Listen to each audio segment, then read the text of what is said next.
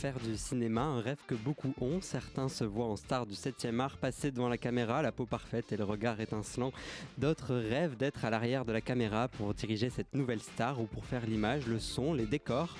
Et pour accéder au sacro-saint monde du cinéma, il n'y a pas une, mais plusieurs voies avant de faire du cinéma. Par exemple, Ernest Lubitsch a été comptable, Albert Dupontel humoriste ou Mankiewicz traducteur.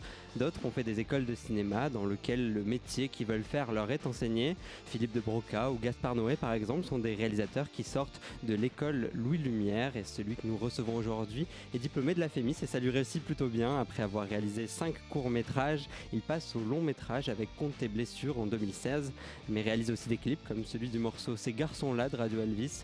Morgan Simon est notre invité. Bonsoir Morgan Simon. Bonsoir. Et pour vous accompagner durant cette heure, euh, Jocelyn Estève. Bonsoir Jocelyn. Alors de quoi tu vas nous parler Alors aujourd'hui je vais vous parler du rock au prisme des créations de Morgan Simon. Et bonsoir Luc Tailleur. Bonsoir Théo. Et moi je, comme d'hab, hein, le petit tour d'info en début d'émission et puis à la fin euh, le blind test. On parle de cinéma durant, durant une heure. Bienvenue dans Grand Format.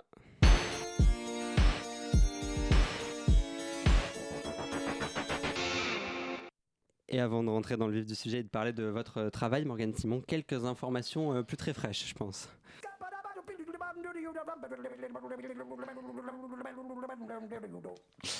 Ok, nouvelle plongée cette semaine à bord du grand format Nauticus dans les eaux profondes d'Internet et du cinéma pour ferrer de grosses news tentaculaires. Donc le principe est le suivant, je vous parle de trois actualités plus ou moins récentes et à vous donc de réagir rapidement et surtout d'éviter les gros blancs. On commence avec une première news dans les étoiles puisqu'on parle du prochain film de Claire Denis, High Life, qui sort le 7 novembre prochain. Euh, dans son 13e long métrage, la réalisatrice opte pour la science-fiction et filme un groupe de criminels condamnés à participer à une mission dans l'espace pour trouver de nouvelles sources d'énergie. Euh, le film fait parler lui bien avant sa sortie puisqu'il a été montré au Festival de Toronto en décembre. Il a créé un vrai petit scandale. Lors de sa projection, des spectateurs sont partis au bout de 15 minutes pour pleurer ou vomir. Du coup, je sais pas pour vous, mais moi, quand il y a des pleurs et du vomi, ça me donne envie d'aller voir euh, le film. Mais si j'en parle en attendant, c'est surtout pour souligner en fait cette tendance actuelle de réalisateurs français qui partent tourner avec un casting américain. On a vu ça avec le dernier film de Jacques Audiard, Les Frères Sisters, ou l'année dernière avec Kings de Denis Gams Erguven. Euh, vous en pensez quoi, Morgan Simon? Est-ce que quand on est réalisateur en France, qu'on veut faire des films dans l'espace ou des westerns, on est obligé de partir ailleurs pour avoir une chance de les financer? Euh, oui, je pense que des, films comme les films, euh, les westerns, c'est pas du tout notre culture en fait. Ça peut pas marcher en fait. Les films de zombies en France sont très difficiles à, faire et à concevoir parce que c'est pas notre culture. Il euh, n'y a, pas de western en France. C'est une autre campagne en fait. Donc c'est c'est pas notre histoire. Donc je pense que c'est un, comment dire un, type de cinéma qui ne peut aller que que sur ces contrées-là, en fait, donc aux États-Unis. Et euh, après, les films de genre, euh, ce sont des choses qui sont aussi beaucoup plus euh, compliquées à faire que les films d'intimité qu'on sait faire en France. Et c'est peut-être une des seules choses qu'on sait vraiment très bien faire. Mais dès qu'on veut parler de, voilà, de sport, de, même de politique, c'est très difficile, je trouve. Mm. Est-ce qu'on n'aurait pas intérêt à essayer de faire changer ça et du coup de faire des films en France différents de, des films d'intimité, comme, comme vous dites? Bah Je pense que c'est ce qui est en train de se, se, passer. Il y a des films comme différents qui, naissent. Après, il y a, il y a aussi un, public, il euh, faut, faut, se dire, le public des films d'auteur, c'est plutôt des personnes qui ont 60 ans, donc qui ont aussi des attentes particulières et qui euh, peuvent se faire surprendre ou pas, mais c'est, est-ce que la curiosité est la même que quelqu'un qui a 20 ans? Voilà. Ça peut être euh, différent. Luc, une deuxième information Oui, Claire Denis n'est visiblement pas la seule à inspirer Hollywood, puisque des producteurs américains vont adapter la vie au cinéma la vie et les évasions au cinéma de Redouane Faïd, le braqueur multirécidiviste, ils auraient confié le projet à Pierre Morel, euh, qui a fait Taken, Banlieue 13, encore un réalisateur français euh, qui part travailler aux États-Unis.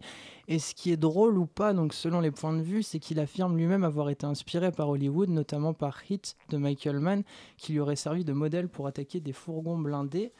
Euh, hop, je retourne ma feuille. On ne sait pas grand chose à vrai dire pour le moment. Moi, je me demande si Redouane Faïd il va toucher des droits, si le film il se fait vraiment. Euh, si oui, est-ce que c'est moral? Et sinon, bah, est-ce que c'est moral aussi? Euh, Selon vous, est-ce qu'il faut avoir des scrupules quand on adapte la vie privée de quelqu'un sous couvert ou non, et surtout quand il est en prison? Bah, c'est une vraie question parce que est-ce qu'il va y avoir des droits? À mon sens, non. En fait, il y, a des droits si on adapte son livre. En fait, les droits ils viennent de quelque chose qui a été publié, d'un film, euh, euh, d'une musique. Et donc, euh, s'il y a pas, ça ne se passe pas là-dessus, il n'y a pas forcément de droit. Donc oui, moi j'aurais des scrupules quand même à faire ça, je pense. Mm. Vous êtes déjà inspiré de la vie de quelqu'un dans, vos films sans vraiment lui, lui avouer ou euh Avec moi-même, oui, je me suis pas encore avoué.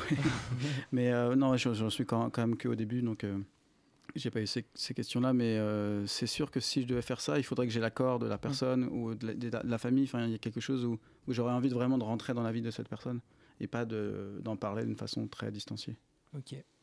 Je finis une dernière actu. On finit donc avec un joli acte de naissance puisqu'une nouvelle école de cinéma voit le jour en novembre à Clichy-sous-Bois, une école fondée par le réalisateur Lajli et le collectif Courtrajmé, euh, lui-même créé par Romain Gavras et Kim Chapiron. Donc, il propose une formation gratuite dans différents domaines scénario, réalisation, post-production. Euh, par contre, l'appel à candidature s'est terminé le 12 octobre, donc bon, c'est un petit peu tard. Donc c'est plus très frais. et du coup, Morgane Simon, vous qui avez fait la FEMIS, vous auriez aimé à l'époque, en tant qu'étudiant, avoir le choix euh, entre, avec des formations un peu émergentes comme cette école-là, euh, qui, qui représentent finalement des alternatives à, à, de plus grandes institutions comme la FEMIS ou les Lumières euh, Oui, moi je viens vraiment d'un milieu qui n'est pas du tout lié au cinéma. j'ai j'ai fait euh, université en biologie. Enfin, j'ai vraiment un parcours qui n'a rien à voir à, avant d'entrer à la FEMIS. Et, et en fait, j'ai choisi de passer ce concours-là parce que c'était la seule école en fait qui permettait de, de faire des, d'avoir une, voilà, une carrière dans, le cinéma sans payer non plus 8000 euros l'année dans une école privée. Donc, euh, s'il y avait eu cette école-là qui, qui vient d'être créée, c'est sûr que j'aurais postulé. Ouais. On, on, reviendra sur ça. On a toute une partie de l'émission justement dédiée aux, aux, écoles de cinéma. Mais en attendant, merci Luc pour ces informations. Euh, Morgane Simon, vous êtes euh, donc avec nous pour parler de, de cinéma, notamment de votre euh, cinéma. En 2016, sortait en salle votre premier long métrage, Compte des blessures. Euh, ça, ça, fait quoi de, de, faire un premier long métrage, de passer du court au long? Que... En fait, je me suis jamais dit que je passais du court au long. J'ai l'impression que c'est la continuité de, du travail qui a été fait. Là, je viens de refaire un cours, par exemple. Je me dis pas que je suis en train de faire quelque chose qui va à, à l'inverse de ce que j'ai fait, qui va en arrière. Non, c'est chaque film prépare en un sens le suivant. Et, et c'est sûr que c'est plutôt les gens qui vous renvoient le fait que vous avez sorti un film en salle. Euh, en 2017. Ah. Euh, mais, euh, mais ouais, c'est pas. C'est la suite en fait. Oui, du coup, c'est juste le long métrage et le court métrage sont deux formats complètement différents mais complémentaires, c'est-à-dire euh, vous pouvez revenir sur du, sur du court, sur du long sans problème. Bah, ça reste des films en fait, c'est simplement voilà. l'histoire qui est différente. J'ai fait des films d'une minute, euh, blessure ça fait 1h20. Euh, voilà, j'ai pas de j'ai pas de limite simplement euh, sur un long métrage, effectivement, c'est des années de travail. Il y a des enjeux financiers qui sont assez importants. Et euh, c'est là où c'est beaucoup plus difficile euh, d'y parvenir. Le court métrage, du coup, plus, ça permet de travailler peut-être plus vite et d'arriver plus vite à un film euh, qu'un qu long métrage. Oui, c'est sûr qu'il y a moins d'inertie et en même temps, ça prend beaucoup de temps. C'est toujours un an. Un court métrage, ça prend quand même un an de, du moment où vous l'écrivez, vous commencez à trouver l'argent, la post-prod. Enfin, ça, ça prend un temps énorme juste pour 15 minutes. Donc c'est vrai que je ne ferai pas des courts métrages tout le temps parce que ça prend beaucoup de temps par rapport à ce qu'on en fait en fait pour euh, le Jocelyn, tu as une question. Oui, moi, moi je m'interroge parce que du coup, quand vous écrivez une, une, histoire, quand vous démarrez, quand vous faites l'ébauche d'une histoire, est-ce que vous pensez directement je vais, je vais adapter pour euh, tel médium ou tel, euh, tel format, un long métrage, un court métrage ou pour un clip éventuel? Comment ça se passe quand vous écrivez une histoire, un scénario?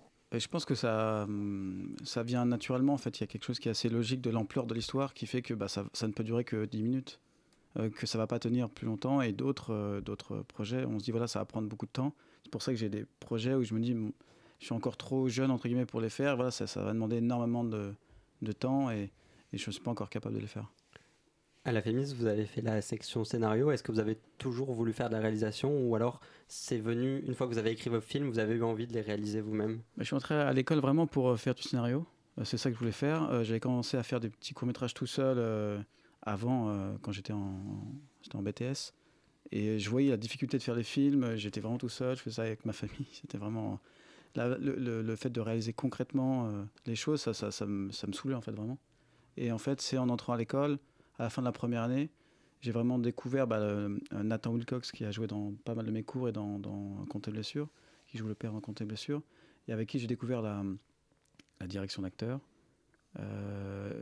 aussi un désir d'image que j'avais euh, en faisant les films à l'école. On avait commencé à tourner un film en, en 16 mm. Et là, j'ai aussi compris que les films que j'allais écrire ensuite dans le cursus, enfin jamais, jamais personne n'allait les réaliser en fait. J'étais le seul qui pouvait les faire. Et que en fait le système français marchait comme ça. Donc j'ai vraiment compris en étant à l'école que le réalisateur, il écrit aussi son film, ou la réalisatrice. Euh, au générique de Compte tes blessures, si je ne me trompe pas, il y a Juliette Ducournau qui est créditée en tant que consultante euh, scénario. Elle a fait aussi la Fémis. Euh, comme vous, est-ce que justement une des forces de l'école, c'est pouvoir rencontrer des gens qui vous aident dans vos projets et de vous entourer de personnes qui ont les, mêmes envies que vous? On s'est rencontrés après, après l'école. C'est par les producteurs de, de Compte tes blessures qui voulaient justement que je sois épaulé pour la dernière version du scénario que pour arriver, vraiment au, bout. Et je l'avais jamais rencontré avant. Donc ça s'est très bien passé. Elle est vraiment très forte. m'a beaucoup aidé. Mais euh, c'est sûr que l'école en elle-même, elle permet de, bah, déjà de rencontrer des collaborateurs, des collaboratrices. Euh, des personnes les plus importantes pour moi, c'est ma monteuse que j'ai rencontrée dans ma promotion à, l'école. Donc c'est sûr que ça crée ce, ce sorte de, de, de, réseau, mais en même temps qui n'est pas un réseau euh, d'entre-soi où on va appeler quelqu'un parce qu'il a fait la FEMIS. Disons que un label, enfin le, tampon de la FEMIS, c'est un peu comme un label. On se dit, ah bon, c'est quelqu'un qui a fait une formation, mmh. on sait que c'est une école très sérieuse. Donc euh, ça, ça, donne un peu de crédibilité, mais c'est pas non plus une, euh, une, sorte de longue toile d'araignée où tout le monde s'entraide. Euh, voilà, c'est plus informel que ça aussi. D'accord. Pour on revient sur le compte tes blessures. comment vous avez convaincu un producteur de financer votre film? C'était vous avez envoyé un scénario. Comment comment ça s'est fait? Comment on se dit bon un producteur prend le je sais pas si c'est un risque, mais en tout cas de se dire je fais un premier film? Bah, en fait, il y avait déjà des courts-métrages qui existaient. Euh, les producteurs euh, les avaient vus, euh, soit dans les festivals, soit parce qu'il il y avait des projections. Et, et, en fait, ça se passe plutôt comme ça. Les, déjà, les courts-métrages donnent, une certaine idée de, l'univers de, du cinéaste et, et donnent confiance ou pas dans le, dans le travail. Mais ça s'est passé vraiment comme ça. la suite, ça a été que, que je leur propose de compter blessures. Et finalement, on est parti assez vite assez vite ensemble. Il y avait un autre producteur avant sur le film euh, qui avait produit une partie de mes courts-métrages. Ça s'est voilà, ça s'est fait, euh, comment dire, j'aime bien dire le fait que ça s'emboîte avec les bonnes personnes en fait. Et ça, ça fait assez, euh, assez logiquement. Question de rencontre. vous disiez que vous pouviez, vous, vous, aviez envie de réaliser vos scénarios. Est-ce qu'un jour vous pourriez écrire pour quelqu'un d'autre ou ça vous paraît complètement inconcevable? Non, moi ça m'intéresserait de, de, de, travailler pour, pour d'autres personnes. Justement, ça soulage, je pense, de, de, plein de pression et ça donne beaucoup plus de distance sur l'écriture. Et en même temps, j'aimerais bien réaliser des films que j'ai pas écrits. Non, vous êtes flexible euh, sur ça. Euh, pour, pour, écrire un scénario, euh, qu'est-ce que ça nécessite de faire? Enfin, je veux dire, comment, de quelle histoire vous partez? Est-ce qu'il faut réfléchir par rapport à sa propre, sa propre vie, son propre vécu? Comment vous, vous construisez une histoire bah, pour la mettre au cinéma? Je pense pas qu'il y ait vraiment de méthode. après, il faut, surtout dans les premiers films, on partir de soi, de ce qu'on connaît. Ça, c'est vraiment la chose la plus importante parce que c'est une forme de vérité. Enfin, faire un film, c'est donner son avis en fait, c'est prendre le risque de donner son avis. Pour donner son avis, il faut quand même un minimum savoir de quoi on parle. Et souvent, c'est pour ça que les, les, premiers films parlent de choses personnelles, de famille. Et, euh, et moi, c'est vraiment le principal conseil que je pourrais donner, c'est déjà parler de ce qui est autour de soi et de dire une forme de vérité qui n'est pas dite ailleurs. D'accord, merci euh, Morgan Simon. Vous écoutez euh, Grand Format, on se retrouve euh, dans quelques instants. en attendant, on écoute The Shape of Water d'Alexandre Desplat.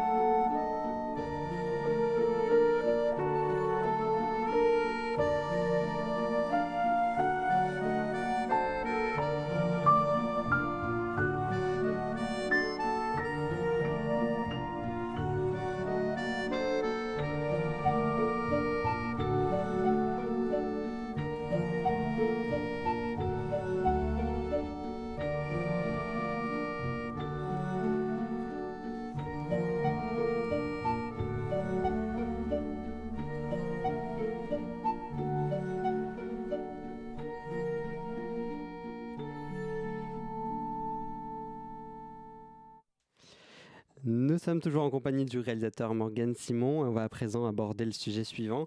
Est-ce que les écoles de cinéma sont de plus en plus indispensables pour travailler justement dans le cinéma euh, Quand on discute avec des personnes qui ont commencé euh, il y a 10, 20, 30 ans, euh, on entend souvent des anecdotes de gens qui rentrent dans le monde du cinéma par hasard, par une rencontre, etc. Est-ce qu'on a, on a parfois l'impression aujourd'hui qu'on assiste à une sorte de professionnalisation obligatoire par les études pour faire du cinéma. Est-ce que vous pensez que ce constat est vrai, Morgane Simon, ou est-ce qu'on peut toujours faire du cinéma à partir de, de rien? Il n'y a pas besoin de faire d'école, vraiment. Il faut, euh, si, on veut le faire, on peut le faire. Vraiment, il n'y a, y a, y a, jamais autant de possibilités de faire des films euh, à si bas coût, avec euh, vraiment même un téléphone. Moi, je ne dis pas que c'est comme ça qu'on va commencer, que les choses vont se passer, mais et en même temps, c'est en faisant un film en téléphone portable que, que ma carrière, jeune carrière, a été lancée grâce à un festival. J'ai gagné le festival avec le film. Ça m'a donné des, financements pour faire un film que personne ne voulait faire à la FEMIS. Donc il y avait une sorte de truc un peu à l'envers, que c'est pas l'école tout de suite qui m'a donné euh, de l'appui, c'est vraiment un film à l'extérieur euh, qui m'a permis de faire un film dont l'école ne voulait pas. Donc il y a vraiment quelque chose qui, a circulé comme ça euh, de, mon côté, donc c'est assez étonnant. Mais c'est sûr qu'une école, particulièrement la FEMIS ou Lumière, ça vous aide vraiment à, surtout à gagner du temps en fait, à, expérimenter, à faire des choses, à faire des choses ratées, mais qui restent que dans l'école. Souvent, quand vous faites vos premiers films, vous n'avez pas fait d'école, bah, vous avez les, maladresses des premiers films en fait. Donc, euh, mais sauf que tout le monde les voit dans les festivals, où les sélectionneurs les voient, ne prennent pas le film. Donc euh, il y a quelque chose d'assez violent euh, à arriver directement dans le dans, dans l'arène entre guillemets, si j'ai pas ce, ce, terme. Mais voilà, l'école permet de c'est un terrain d'expérimentation qui permet justement de créer des choses en ayant des retours aussi de professionnels. Euh, peut-être que c'est bien aussi. Est-ce que ça, vous a servi, vous, d'être au contact de professionnels qui vous ont fait des retours sur votre travail sur votre euh, façon de faire? Euh, Ouais, ouais c'est sûr. Et à l'école, ils sont pas du tout tendres. Hein. J'ai pris cher de nombreuses fois. Donc, quand vous sortez de l'école, vous êtes quand même.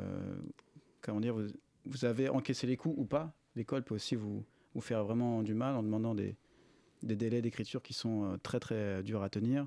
Euh, il se trouve que pour moi c'était épanouissant, mais pour d'autres personnes ça, ça a abîmé même leur désir d'écrire.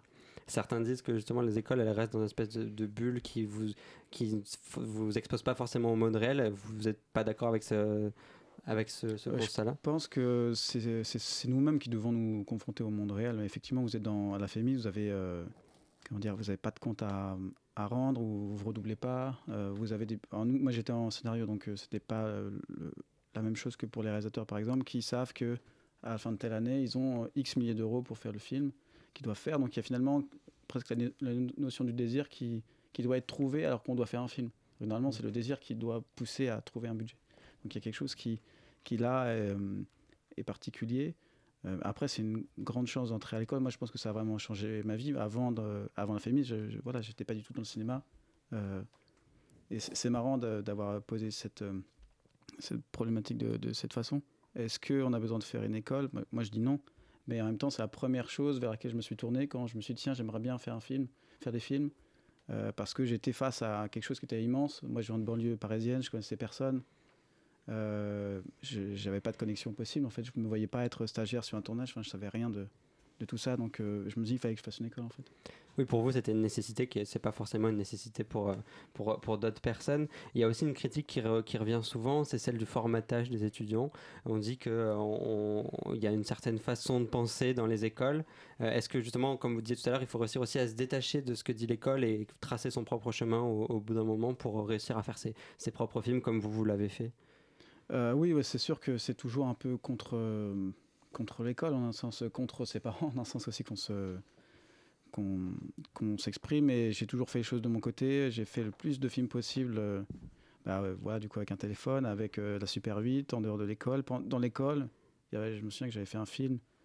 Voilà c'était un peu pour l'école c'était un peu particulier ce, ce, genre de film que, que j'avais fait. Donc à un moment donné il faut s'écouter en fait. Je me suis vraiment écouté. J'ai beaucoup travaillé et euh, ça m'a permis bah, de, de, de, faire des choses. Luc, toi aussi, tu as fait une école, t'en penses quoi? Euh, Comme on a dit tout à l'heure, je pense que le, le, principe, les principaux atouts des, des écoles, c'est le réseau, en fait, c'est les gens que tu peux rencontrer, les, professionnels aussi, les opportunités. Euh, je pense que il y, a un problème aussi parce qu'on parle pas des, des facs aussi, mais il y, a beaucoup de licences de cinéma qui, qui, se tournent exclusivement vers la théorie, très peu vers la pratique. Je pense que le, problème vient de là aussi. Euh, c'est pas du tout conseillé de faire une licence de cinéma quand, quand on veut vraiment faire du cinéma. Euh, donc c'est vrai qu'après les écoles restent euh, pour moi la, la, meilleure alternative en fait. Morgan Simon, est-ce que vous pensez qu'il y a un problème d'offre aussi dans les écoles de cinéma? Luc parlait des facs. En fait, en, termes d'écoles publiques, en France, grosso modo, il y en a deux. Il y a la Fémis et le Lumière. Est-ce que mm. est-ce que c'est bien qu'il y en ait peu? Parce que justement il y a peu de place dans le cinéma Jacinthe, t'es pas d'accord Il y a Toulouse aussi quand même. Oui, il y a, l'ENSAV à Toulouse également en troisième, euh, en troisième école. aussi. Ouais, alors ça c'est une faculté, il me semble. Ouais, mais, bon, ça c'est une licence professionnelle. Mais est-ce que est-ce qu'il y a un problème? Est-ce qu'il n'y a pas assez d'offres ou est-ce que c'est simplement qu'il y a juste pas assez de place dans le dans le monde du cinéma pour euh, former énormément d'étudiants? En fait, il y a, par exemple, la FEMIS, dans chaque département, c'est six personnes. Déjà, sur les six personnes, sur les réalisateurs, combien vont vraiment faire des films? Euh, C'est la vraie question de, la possibilité de faire des films. Euh, c'est une vraie question. Il y a beaucoup de films qui sortent euh, chaque, chaque semaine, donc on est confronté à ce truc-là.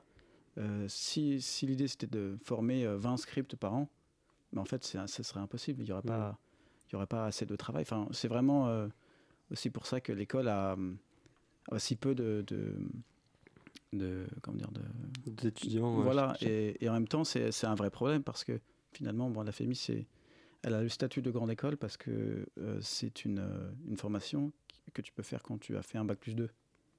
Mais est-ce que tu as besoin de faire un bac plus 2 pour être un bon réalisateur, une bonne réalisatrice? Non. Hmm. Donc c'est là où, effectivement, il y a quelque chose de, de, On fait accéder certaines personnes à, à cet endroit de pouvoir faire des films plus facilement, euh, mais en même temps à des gens qui, euh, enfin on empêche d'autres personnes aussi qui, qui, ne peuvent pas, qui, qui n'ont pas ce truc des études, d'être un bon élève, de faire des films, et euh, faire un film c'est pas être un bon élève, c'est justement tout l'inverse.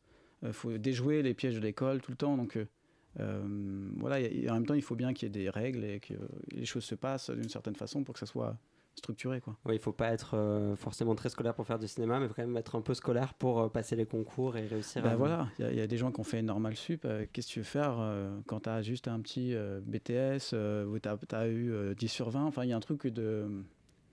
Tu es face à des choses qui sont, qui sont même d'une des, lutte de classe, quoi, clairement. Vous avez fait quoi, vous, avant l'école avant bah, J'ai fait, j'ai fait un bac S, j'ai fait deux ans de, de sciences de la vie à l'université, à Créteil tous vos Pour être précis. Et euh, donc vraiment en gros la, de la biologie. Et après, je me suis réorienté en me disant, tiens, la communication, c'est quelque chose qui m'intéresse aussi, mais dans le sens que c'était un peu créatif.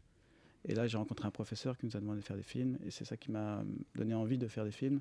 Donc c'est vraiment arrivé très très tard, euh, un ou deux ans avant d'entrer dans l'école. Quoi. Et donc c'est grâce aux études finalement que vous avez trouvé votre, votre vocation. C'est pas quelque chose qui était forcément naturel euh, à la base. Non, non, vraiment, disons que là, le, mon parcours scolaire m'a, ouvert complètement, euh, m'a permis, en tout cas, ce professeur m'a vraiment donné, euh, euh, comment dire, les possibilités de m'exprimer et de savoir qu'il y avait ça en moi, en fait. Donc, c'est, vraiment une rencontre. On parlait des écoles, il y a aussi la, question des écoles privées. On disait qu'il y avait justement pas beaucoup de place dans le monde du cinéma. Est-ce que, est-ce que vous pensez que c'est une bonne chose aussi de permettre aux gens de rentrer dans des écoles privées qui sont extrêmement chères Ou alors c'est juste une espèce d'usine à faire de l'argent? Bah, c'est toujours euh, qu'est-ce qu'on en fait? Une école, une école d'art. Euh, voilà, c'est. Je pense que c'est euh, comment dire un, endroit où il faut arriver à se trouver et à exprimer ses goûts et à comprendre pourquoi on aime certaines choses. après, moi, je pouvais pas payer 8000 euros par an.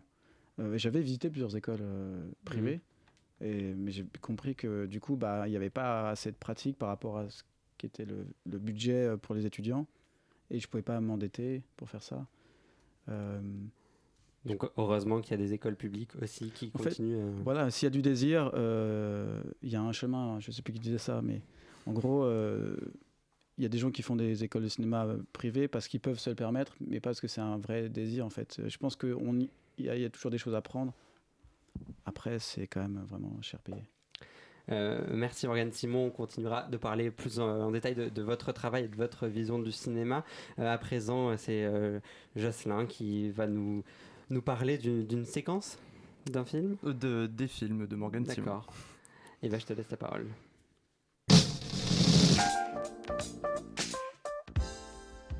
Et c'est parti pour un petit tour du côté de vos réalisations, Morgane Simon. J'ai épluché vos œuvres à la recherche d'un trait de caractère, d'un thème, d'une idée qui reviendrait ici et là.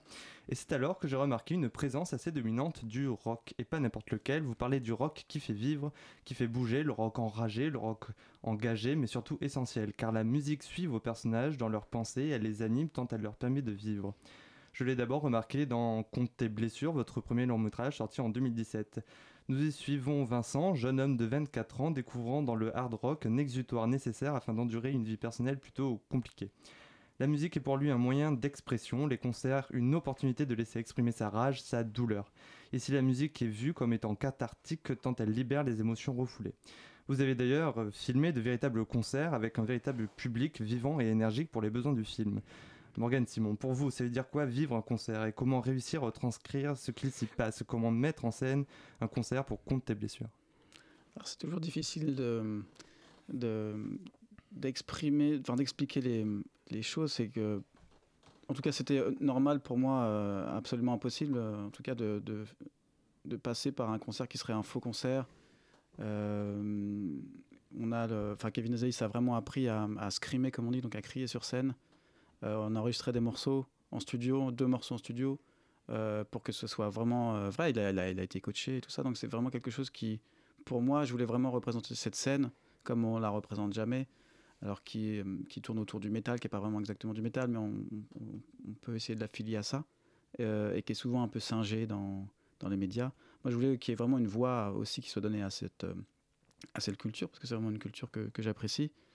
Et en plus, pour un premier long métrage, il y avait ce truc-là assez de, rage et en même temps d'intimité.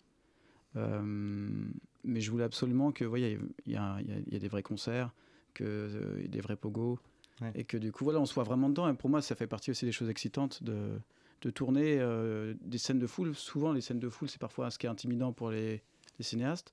Moi, c'est plutôt quelque chose d'assez excitant de, de, vivre un truc tous ensemble. Mm. Euh, Il faut alors, la vie dans le film, et donc pour ça, on a besoin de vivre. Sentir beaucoup de, de liberté et, et, de la sincérité. Quoi.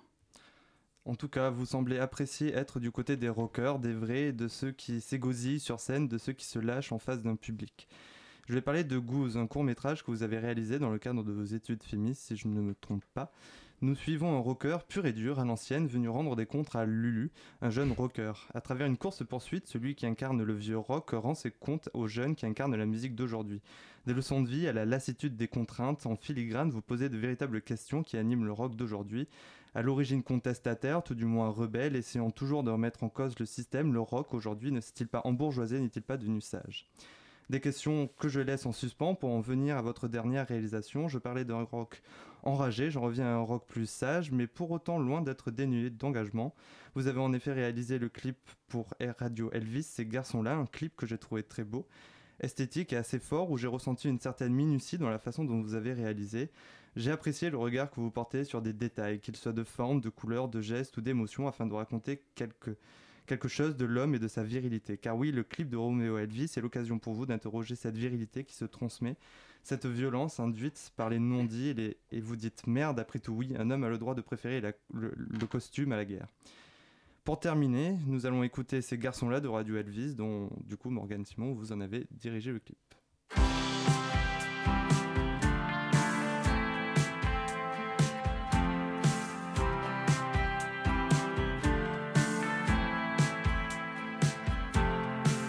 C'était un été ces garçons-là étaient gentils, trouvaient toujours les mots pour plaire. Moi, je me cachais pour écrire.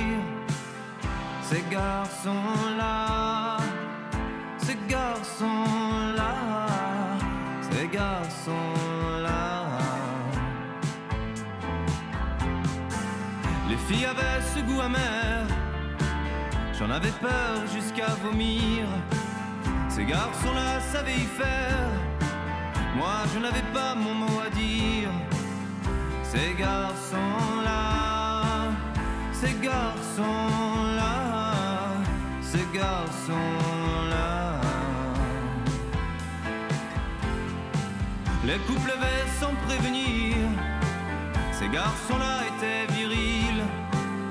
Et la violence à divertir avec ce garçon si facile. Tiens-le, tiens-le. Tiens-le, tiens-le.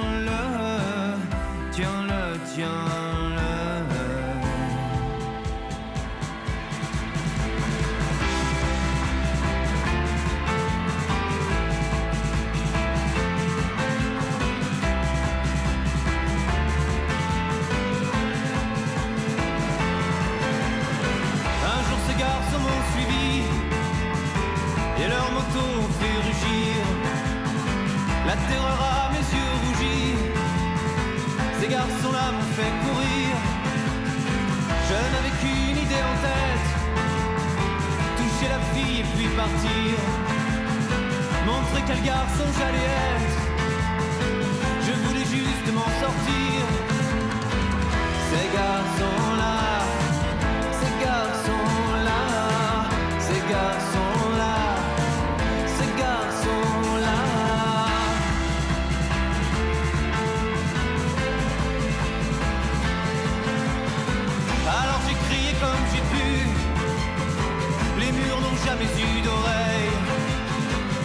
Parents n'ont jamais su que l'enfant s'y était perdu. Là-bas, là-bas. Là-bas, là-bas, là-bas, là-bas,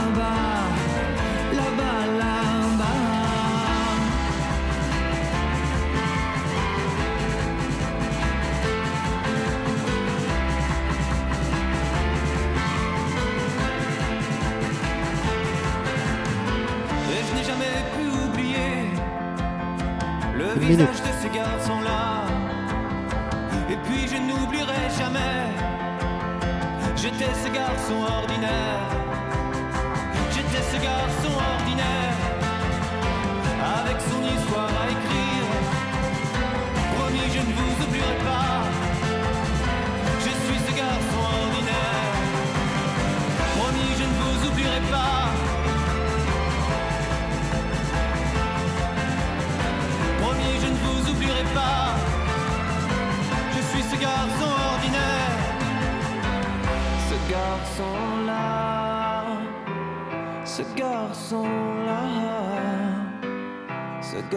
Ces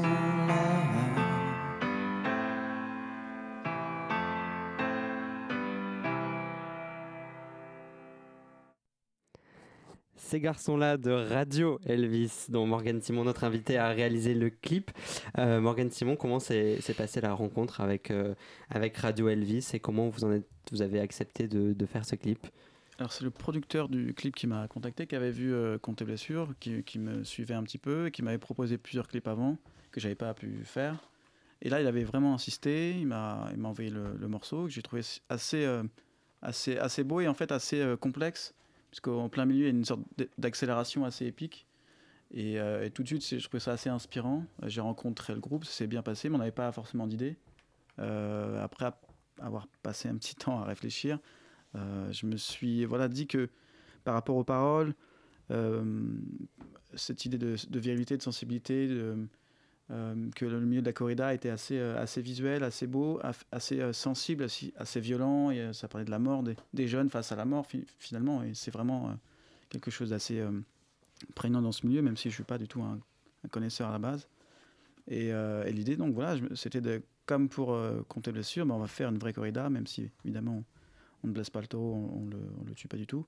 Euh, et même on le sauve d'une corrida, puisqu'un taureau ne peut pas revenir dans une arène, une fois qu'il est entré une fois. Euh, j'ai essayé de, voilà, de rendre euh, justice en même temps à ces, à ces jeunes, euh, qui sont des vrais taureaux dans le film, enfin dans le clip, et en même temps porter un regard critique sur le milieu très masculin, en, y mettant voilà, une, une sensibilité, une féminité aussi qui qui a pas forcément, et tout en mettant en avant la grâce qu'il peut y avoir dans, dans les gestes, dans les mouvements, dans, dans les costumes. Euh, et je suis assez content d'avoir fait ça. J'ai l'impression que ça poursuit un peu euh, le travail que j'avais pu faire d'une jeunesse finalement qui, on sent qu'il y a une sorte de feu en, en elle. Et, euh, et c'était étonnant de le retrouver dans ce milieu-là avec un clip. Je m'attendais pas du tout à, à faire ça en fait. Est-ce que c'est difficile de trouver le bon équilibre entre ce que vous racontez à l'image et ce que raconte quelque part le morceau pour pas que les deux, les deux visions se polluent quelque part? Le pollue c'est peut-être pas le bon terme mais je sais pas si vous voyez ce que je veux dire. Pour, pas que, pour, que ces deux histoires elles s'emboîtent bien parce qu'il y, a la parole et il y a l'image. Bah, c'est une part de risque aussi on ne sait pas exactement qu'est-ce que ça va donner quand on va mettre la musique. Et c'est marrant euh, ça doit être un des rares clips où on n'a jamais passé le morceau. Donc en fait on a tourné le, une seule journée en plus de tournage et euh, on n'a jamais passé le morceau. Et presque en un sens, on sentait que c'était bon signe, c'est-à-dire que bah, j'allais dans une direction et que j'avais pas besoin, j'avais compris en fait ce qu'il fallait faire et ce que je voulais faire, et même si bah, il y a plein d'aléas et plein d'improvisations aussi qui existent. Euh, est-ce que pour écrire, vous avez beaucoup, beaucoup écouté le morceau ou alors au contraire, vous l'avez écouté une fois, vous avez essayé de garder une image et vous avez écrit en, fonction du, souvenir que vous aviez? Comment s'est passé l'écriture d'un clip? J'imagine que c'est complètement euh, différent de l'écriture d'un film. Bah en fait, euh, je l'ai écouté euh, un certain nombre de fois, mais en même temps, je, je crois que c'est l'idée qui, comment dire, l'idée elle vient à un moment donné, ça se décante. Donc j'attendais que ça se décante. Donc j'ai pas besoin de l'écouter dix fois par jour. Je, voilà, j'avais, j'avais l'info et j'attendais que mon cerveau réagisse à un moment donné. Et puis cette idée de corrida, voilà, de, de Toreo, quand elle est arrivée, je savais que c'était ça en fait. Qu'est-ce qui vous, vous, plaît dans le fait de faire un, clip en termes de format, en termes de liberté? Est-ce qu'il y a des choses qui vous excitent plus que par exemple dans un film? Bah, C'est une autre façon de s'exprimer. Ça, ça désacralise aussi pas mal le tournage puisque finalement on tourne assez vite puisqu'il n'y a pas de son. Parce que dans ce clip il n'y a pas de, de, personnage qui parle. Et du coup euh, on fait beaucoup plus de plans, on se pose presque moins de questions, c'est beaucoup plus euh, euh, instinctif. Et en même temps ça n'empêche pas de faire des choses vraiment de qualité, avoir une, belle image. Et, et non, c'est plutôt plutôt assez excitant. Après, ça prend, ça, c'est du travail évidemment, mais c'est euh, quelque chose qui m'a plu. Luc Et du coup, comment se passe la collaboration avec, euh, avec les musiciens? Est-ce qu'ils vous font, ils vous vouent une confiance aveugle ou est-ce qu'ils sont impliqués dans, le, dans la création du, du clip? Ben, On a parlé quand donc on s'était rencontrés, on avait parlé de ce qu'ils aimaient, euh, ils avaient vu, ben, je crois qu'ils avaient vu Goose d'ailleurs, c'était marrant. après, ils n'avaient pas forcément d'idées précises, moi non plus. Moi, j'aime bien arriver à assez euh, entendre euh, comment sont les gens, voir euh, l'énergie que dégagent les personnes et, ensuite proposer quelque chose. Et ensuite, bah, ils m'ont fait confiance en fait. Quand j'ai proposé cette idée-là, ils, voulaient être sûrs est-ce que j'étais un, pro corrida ou pas du tout? Je leur dit bah c'est pas du tout. bon, je suis pas un aficionado du tout. et après, ils m'ont laissé libre. le chanteur et une personne du label étaient sur le plateau. Donc ils voyaient tout, tout ce qu'on tournait. Donc il y avait vraiment une énorme transparence. Et en même temps, moi, je travaille pour eux. Euh, je n'essaie pas de me dire c'est mon œuvre, etc. Enfin, il y a une forme aussi d'humilité de, se dire bah, je travaille pour, euh, pour eux. Et si dans le montage, bah, ils n'aiment pas quelque chose, bah, je vais l'enlever. À un moment donné, euh, il y a ça aussi qui est, assez. qui désacralise encore ce truc de, cinéaste. voilà, je pense que le regard, le regard qu'on porte sur les choses, il, est le même, que ce soit dans un film dans un clip. Mais il y a presque une forme de, de, de travailler avec d'autres personnes que soi. Et donc, c'est pas du tout frustrant de se dire que vous n'êtes pas complètement maître à bord du résultat final, déjà parce qu'il y a la musique qui a été composée en amont.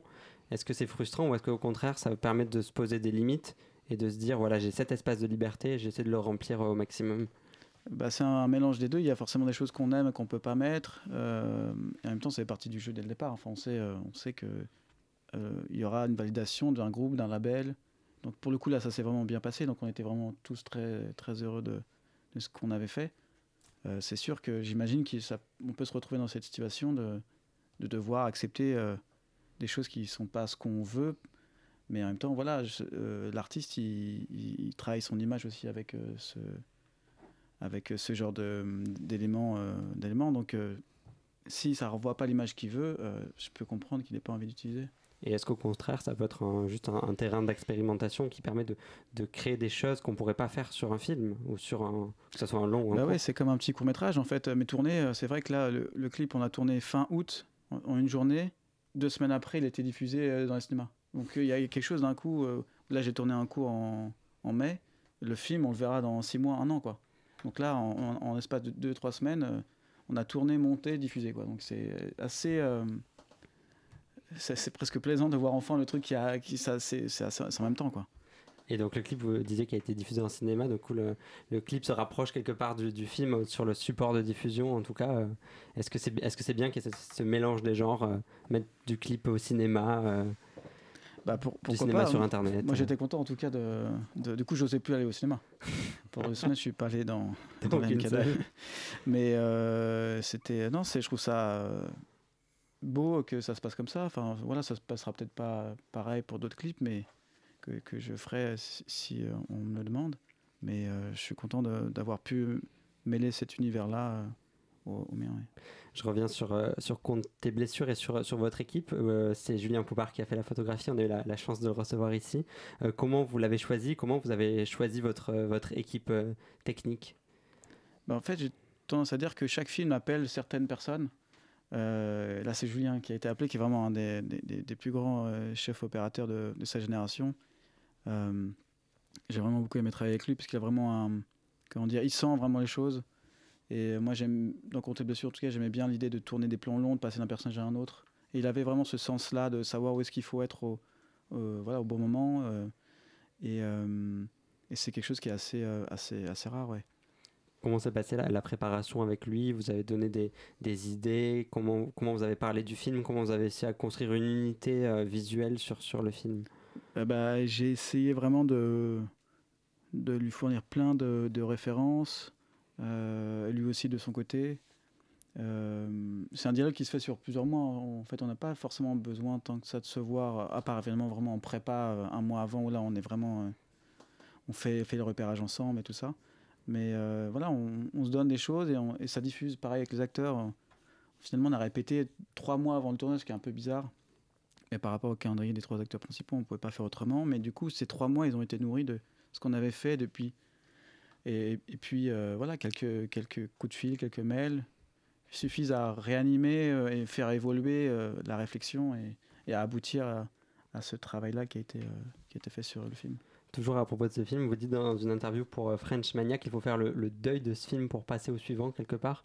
Euh, c'est- c'est- C'est-à-dire qu'il faut réussir à se détacher du travail que vous avez fait avant pour vous lancer sur un, nouveau projet?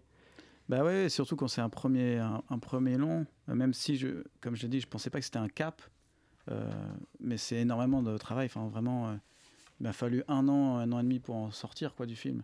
Et j'étais dans les festivals, du coup, je parlais du film et je ne l'avais pas vu depuis un an. Et c'est euh, c'est drôle parce que euh, on a, le film a, été passé à la Cinémathèque cette année, et avec Nathan Wilcox qui joue le père. On donc, on n'avait pas vu le film depuis euh, un an et demi. Et on s'est dit, bon voilà, là, on va dire adieu au film. Et donc, aux gens, on leur a dit, bah, vous allez découvrir le film, nous, on lui dit adieu. Donc voilà, moi, je ne le reverrai pas avant longtemps. Ouais, vous avez pas parce que vous n'avez pas envie de le revoir parce que vous pensez que c'est important de se détacher de votre travail pour. C'est un film que vous continuez à aimer ou est-ce que c'est difficile justement de le regarder trop de fois, de l'avoir trop vu en montage, de l'avoir euh, trop vu en festival? Bah, on l'a on trop vu, ça fait trop d'années sur lesquelles on, on travaille. Après, moi, j'aime beaucoup le film, je suis vraiment euh, fier du film. C'est simplement que j'ai envie de me laisser euh, quelques années, de le revoir et de voir plein de choses, de voir qui j'étais à ce moment-là. Et, euh, et réfléchir à, qui je serais euh, au moment où je le verrai à nouveau. Vous avez du coup des, des- des- de nouveaux films en, en préparation?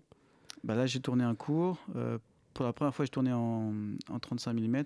Donc, c'est assez. euh, ça, ça, en tout cas, c'était une méthode assez, assez différente pour- moi. C'était vraiment ce que je voulais, au-delà de l'aspect esthétique. Euh, c'est un film très différent de tout ce que j'ai fait avant et j'écris le, le deuxième long. Ça Et- prend un peu de temps, mais. Pourquoi, pourquoi ça t'a envie de faire du 35 Pour la nostalgie, pour l'image, pour euh, la façon de travailler? Parce que c'est une, c'est une méthode euh, différente sur le plateau. euh. Bah, cette idée de méthode. Après, c'est aussi surtout, euh, comme j'ai dit pour l'équipe, euh, chaque film appelle aussi quelque chose qui, est qui, qui, qui lui appartient. Et, et ce film-là, il devait être, il devait être comme ça en fait. Le, le personnage de ce film, je voulais, ce- je, vou- je voulais ce qu'il y a de plus beau en fait pour, le- pour ce personnage. Est-ce qu'il y a des, réalisateurs qui vous inspirent particulièrement, des images, des choses qui vous ont vraiment euh, donné envie de faire du cinéma?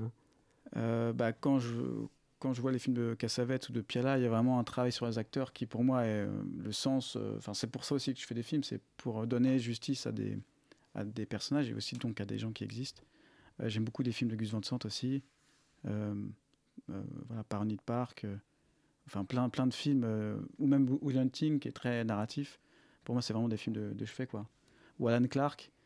Euh, bah, du coup, à Cinémathèque, euh, avait, on avait passé Compte à blessure et il m'avait donné une carte blanche j'avais choisi un film d'Alan Clark, Made in Britain, qui est le premier film de Tim Ross. Et euh, voilà, j'aime beaucoup ce- cette énergie un peu punk, en même temps très, très sincère, très, très efficace aussi en, na- en narration et, et assez rock'n'roll. Euh, on- je reviens sur le, fait d'être euh, d'être réalisateur, sur euh, l'équipe.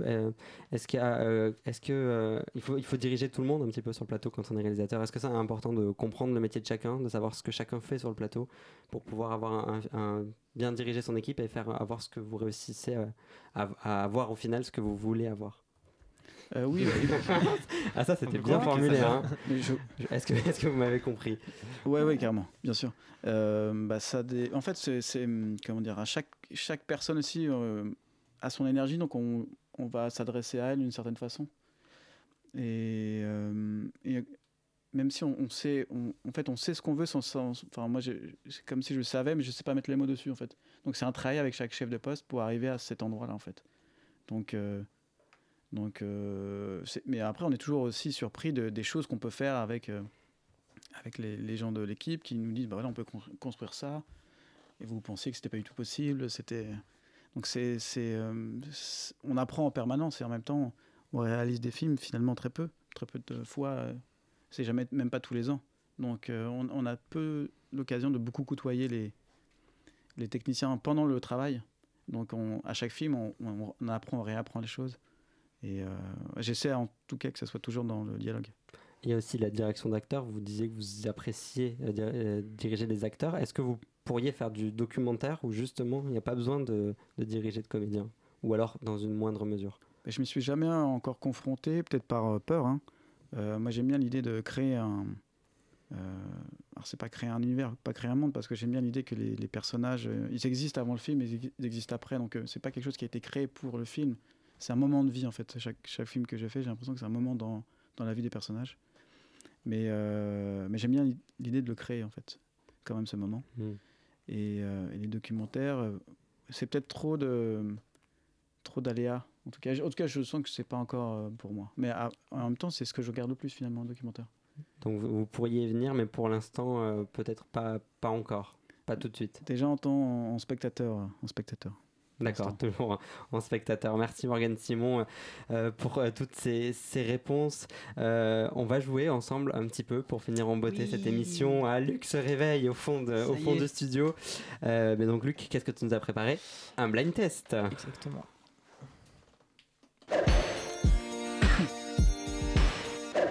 Monsieur Frédéric, excusez-moi. Je dois vous rappeler que la réunion a lieu à midi très précisément.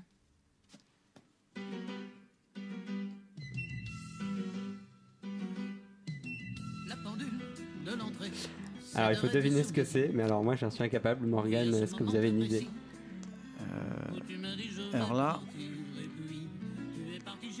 On, on reconnaît la voix quand même un petit peu. là, je donne, euh, je donne ma langue au chat. hein. Alors Luc, une, une petite réponse. Eh bien, il s'agissait de Podium de Yann Ah. Wax. Mais d'ailleurs Luc, Euh, quel est le thème de ton oui, oui, non, mais euh, large. Ben s'est un peu chauffé, du coup j'ai pas eu le temps de présenter.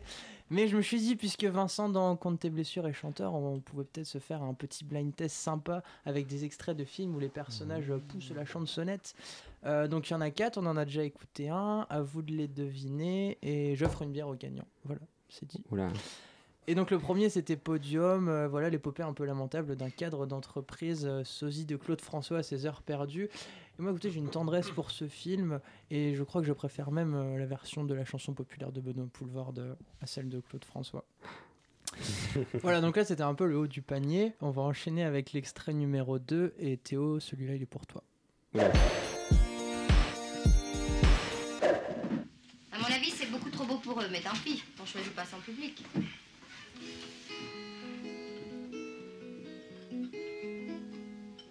Elle avait des bagues à chaque doigt, des tas de bracelets autour des poignets, et je puis suis elle très mauvais pour chantait avec une voix Morgane Ah bah c'est Jeanne Moreau dans. Et j'ai oublié le titre du film, mais voilà, c'est vraiment. Euh, C'est un film de Truffaut. Hmm, vous êtes très mauvais ce soir. Non, c'est pas euh, il ça. s'agit Non de... Si si c'est Ah. bien euh, Jeanne Moreau dans Jules et Gilles. Ah oui, de voilà, j'étais à deux doigts de le Ah oui, voilà, exactement.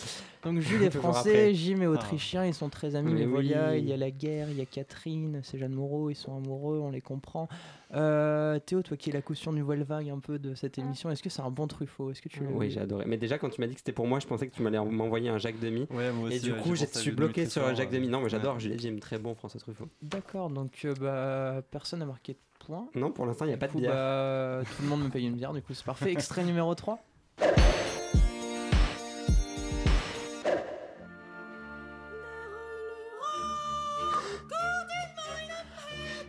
C'est Marguerite. C'est Catherine Fro. Catherine. Fro de Xavier Giannoli euh, qui adapte librement la vie de la cantatrice américaine Florence Foster Jenkins dans les, années- dans les années 20, pardon, légendaire pour son incapacité à chanter correctement à tel point qu'elle a inspiré a posteriori moult pièces de théâtre ainsi qu'un second film réalisé par Stephen Frears. On en revient hein, à cette question de la vie privée adaptée au cinéma ou ailleurs. Est-ce que Florence Foster Jenkins ne serait pas un peu peinée de découvrir qu'aujourd'hui encore on continue après un siècle euh, de se payer sa tronche? C'est sûr. euh, donc euh, ça fait un point pour Jocelyn. Alors, est-ce que j'avais pas quand même gagné 0,5 points en ayant oui, dit Jeanne Moreau Moreau. Moi, Ah je oui. pense que je, je- tu, me dois une demi-bière. Un Ouais. demi-demi alors. Alors, on là-dessus. Dernier extrait, tout va se jouer maintenant. Douce et lumineuse fillotte, je n'aurai de cesse de réparer Alors, c'est les visiteurs. Yeah. Ah ouais, yes On voit les, les gens qui ont fait la Fémis. Hein. Tout de suite, euh, il y a du niveau. Alors, on laisse juste un peu la chanson. Non, t'as coupé. Bon, bah tant pis. Euh, ouais, mais est-il encore euh, utile de présenter les, les visiteurs et leur fameuse chanteau, euh, chanson Le bailli du Limousin? Mais euh, plus intéressant, les origines de cette chanson en fait. Qui était Ah. le bailli du Limousin? Euh, Qu'avait-il fait pour mériter d'être pendu avec ses tripes un beau matin? Euh, J'ai mené l'enquête et en fait, il s'agit d'une pure invention pour le film puisque les baillis, euh, je vous le rappelle si vous avez oublié, sont dans l'ancien régime français des officiers de judicature représentant de l'autorité du roi ou du prince d'une entité territoriale. Les baillis donc n'ont été institués en France qu'au XIIIe siècle. Or, Hubert de Montmirail et Jacouille proviennent du XIIe siècle. Euh, donc le mystère continue euh, et je reviendrai vers vous. euh. Il y a beaucoup trop d'analyses pour les visiteurs dans ce que tu viens de faire. Euh, Morgane Simon, on pa- t'as terminé Luc, Euh, ouais, j'ai terminé. Donc euh, Morgane Ouais. Simon, je, je vous dois une bière. Ah bah, ça me fait grand plaisir. Alors, je bois pas de bière en revanche, donc je vais bien la donner à quelqu'un. Ok, je prends. Ok, c'est bon. Euh, Mor- Morgane Simon, là on parle, on parle de, de films avec des musiques. Est-ce que vous êtes friand de comédie musicale? Est-ce que vous pourriez en faire une? C'est un genre complètement euh, particulier. Bah, en fait, j'ai toujours détesté euh, vraiment les comédies musicales. Ah merde. Euh, no- notamment, je regardais beaucoup les Simpsons et il y, avait un épisode euh, musical. Alors j'étais très déçu, donc j'ai jamais regardé jusqu'au bout. Et en fait, j'ai découvert Jacques Demy. Et Ah. à un moment donné, euh, là, on est obligé de, on est obligé de reconnaître vraiment la beauté de voilà, les Demoiselles de Rochefort, euh, les Parapluies de Cherbourg. Non, c'est vraiment très beau. Et- pourquoi pas Pourquoi pas C'est vraiment quelque chose qui pourrait m'intéresser, mais voilà, au, au service d'un propos, quoi. Euh, plus largement, est-ce qu'il y a des, genres de films qui vous attirent plus que d'autres euh, en tant que spectateur? Et ensuite peut-être en tant que réalisateur Est-ce que vous avez envie de rester dans la même veine? Est-ce que vous avez envie de faire des choses différentes? Je sais pas, de la science-fiction, de la comédie, de... Ouais, vraiment, j'aimerais bien. Il n'y a, pas de limite. euh, en tant que spectateur, j'arrive vraiment pas à voir les films d'horreur parce que ça me fait vraiment peur. Donc, ça, c'est. Mais en même temps, j'aimerais bien en faire, de faire des choses. utiliser l'attention qu'il peut y avoir dans les films que j'ai fait jusqu'à présent, mais vraiment euh, là au service de quelque chose euh, de sombre, très très sombre et, et de démoniaque. Et quand vous allez au cinéma, il y a un, type de film qui vous attire plus quand vous voyez une affiche, un réalisateur? Est-ce que euh, quelque chose qui, vous, qui a tendance à plus vous attirer?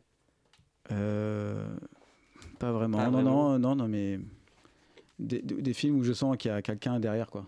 Voilà. Donc, euh, par exemple, là, Sherazade est vraiment un très beau Ouais. film.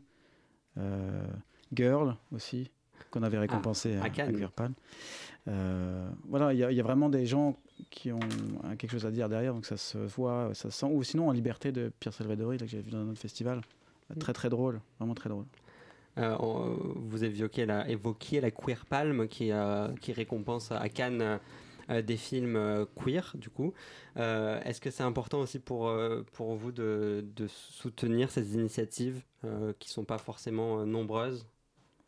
Euh, bah, tout ce qui peut aider à la diversité et à mettre en avant des films déjà de qualité. Un Girl, c'est vraiment un film qui a la, force de, de- ne pas être un film militant et en fait de raconter tout ce que le militantisme euh, veut raconter en fait. Donc euh, pour moi, je trouve que là cette année, le, voilà, le film a, a vraiment trouvé un film. enfin, le, jury a vraiment trouvé un film qui qui parle à tout le monde et le, voilà, le film marche vraiment bien en salle, j'ai l'impression. Il a été dans plein plein de festivals. Donc je pense qu'on est vraiment tous contents euh, pour, euh, pour le réalisateur et pour le film. Dans le jury, on s'envoie toujours des messages pour se dire voilà, il, il se passe ça, ça, ça. Jocelyn, t'as vu Girl, toi? Euh, oui, oui, Oui. je l'ai vu, euh, je suis complètement d'accord. Mais moi, je l'ai vu a posteriori, je l'ai pas vu à Cannes, j'ai pas eu cette chance. Je l'ai vu en, en première à Paris. Ouais. Non, j'étais très content. Malgré tout ce qu'on m'avait dit, j'avais peur d'être déçu, mais pas du tout. D'accord. euh, ben merci, euh, merci beaucoup euh, Morgan Simon d'avoir été avec nous euh, pendant cette heure de grand format. Merci à Luc pour tout. Merci pour le blind test. Merci pour les bières que tu vas nous offrir.